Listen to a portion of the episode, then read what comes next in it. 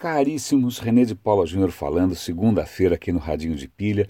Eu não sei se vocês vão notar alguma diferença na qualidade do som, ou na acústica, ou seja o que for, porque hoje, ao invés de gravar como eu normalmente gravo, com um microfone razoável, né, num espaço razoável, é, hoje tem aquele Case 2016, que é um evento lá no IMB, um evento de empreendedorismo. Eu vou dar um pulo lá e não vai dar o tempo normal que eu, eu não vou ter o tempo normal que eu tenho para produzir isso, mas eu não queria deixar de comentar com vocês. Portanto, eu estou gravando diretamente no smartphone, é, na, no próprio aplicativo do SoundCloud. Então depois vocês me contam como ficou, se ficou muito ruim, sim ou não. Eu, eu vou publicar do jeito que saiu. Assim que eu acabar de, de, de, né, de, de falar, eu publico direto. Mas eu não queria deixar de comentar com vocês é, duas notícias as duas estão relacionadas entre si, eu acho, é, e uma delas está especialmente relacionada a um programa como esse do Radinho de Pilha. A questão é a seguinte: a Adobe acabou de fazer um evento e nesse evento ela demonstrou uma nova funcionalidade da ferramenta de edição de áudio da Adobe. Quer dizer, a Adobe não tem só edição de fotografia, edição de vídeo, ela também tem uma ferramenta de edição de áudio. Eles criaram agora uma ferramenta de inteligência artificial que faz o seguinte: você deixa a ferramenta ouvindo uma pessoa falar por 20 minutos. Depois de 20 minutos, a ferramenta aprendeu o suficiente, você digita qualquer texto e a ferramenta fala esse texto com a mesma voz da pessoa. eu não sei quanto a você, mas eu fico de cabelo em pé. Né? Não só porque o Cid, morrer, o Cid Moreira pode morrer tranquilo, eles vão continuar usando a voz do Cid Moreira para todo sempre agora, ou Galvão Bueno, né? ou eu, né? de repente agora não nem, eu nem preciso mais gravar, eu só digito né? e aí minha voz sai, como sempre, né? sai sem nenhuma diferença tal. É, locutores vão perder o emprego, vão ressuscitar os mortos, vão gravar música de novo com a Elis. Eu, eu, assim, as, as possibilidades são tão assustadoras que eu não consigo imaginar como é que a Adobe faz um demo disso e vai dormir tranquila depois. Né? É, e por que, que eu estou considerando que isso tem a ver com, a, com, uma, com, mais uma notícia?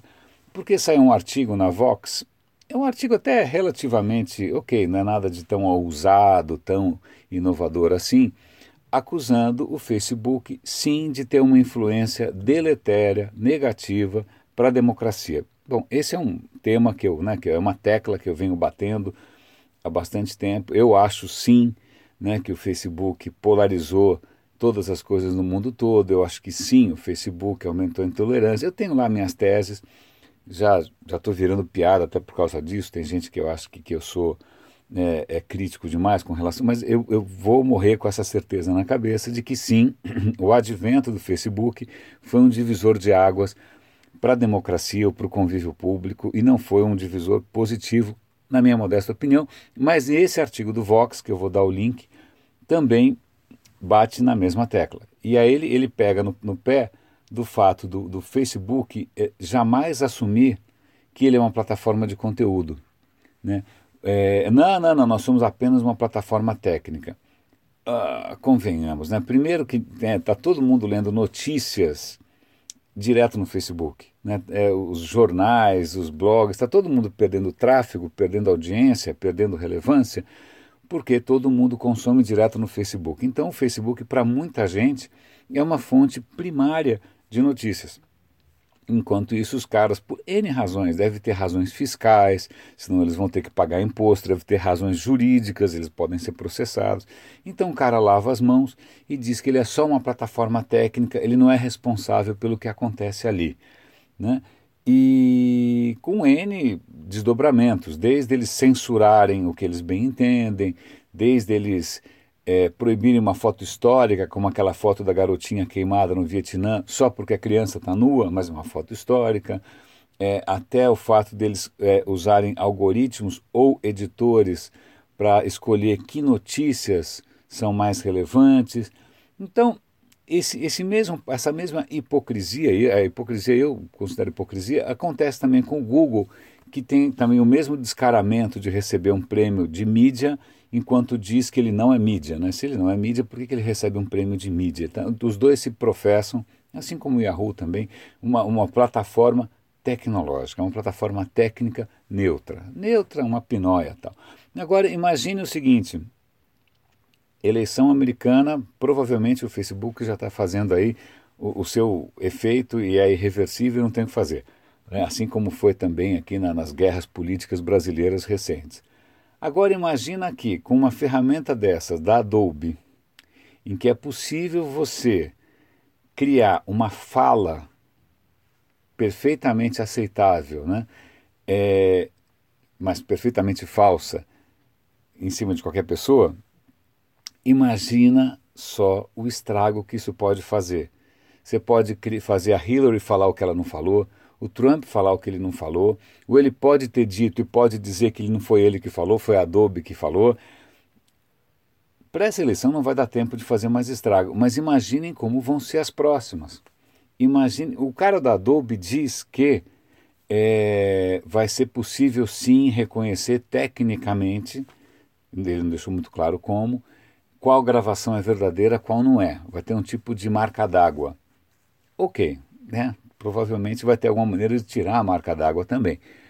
Mas até você provar que berimbau não é gaita, que focinho de porco não é tomada e demais expressões similares, cara, o negócio já correu o Facebook inteiro, já ferveu, já, né? Se a gente hoje já luta com uma absoluta é, avalanche de desinformação, informações fake, que nunca boatos, hoax, golpes, que nunca ninguém tem tempo, nem velocidade, nem capacidade de desmentir, e mesmo que você desminta, também fica sempre aquela eterna dúvida.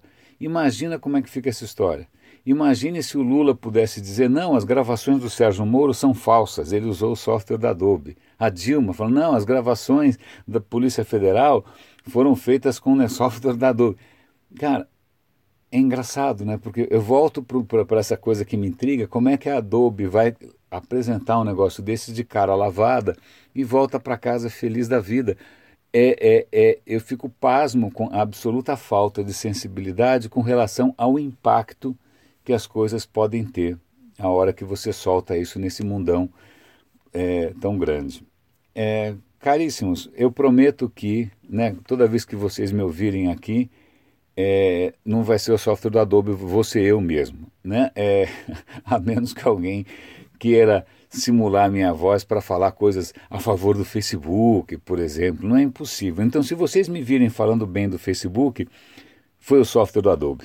Caríssimos, lá vou eu para o evento, depois eu conto.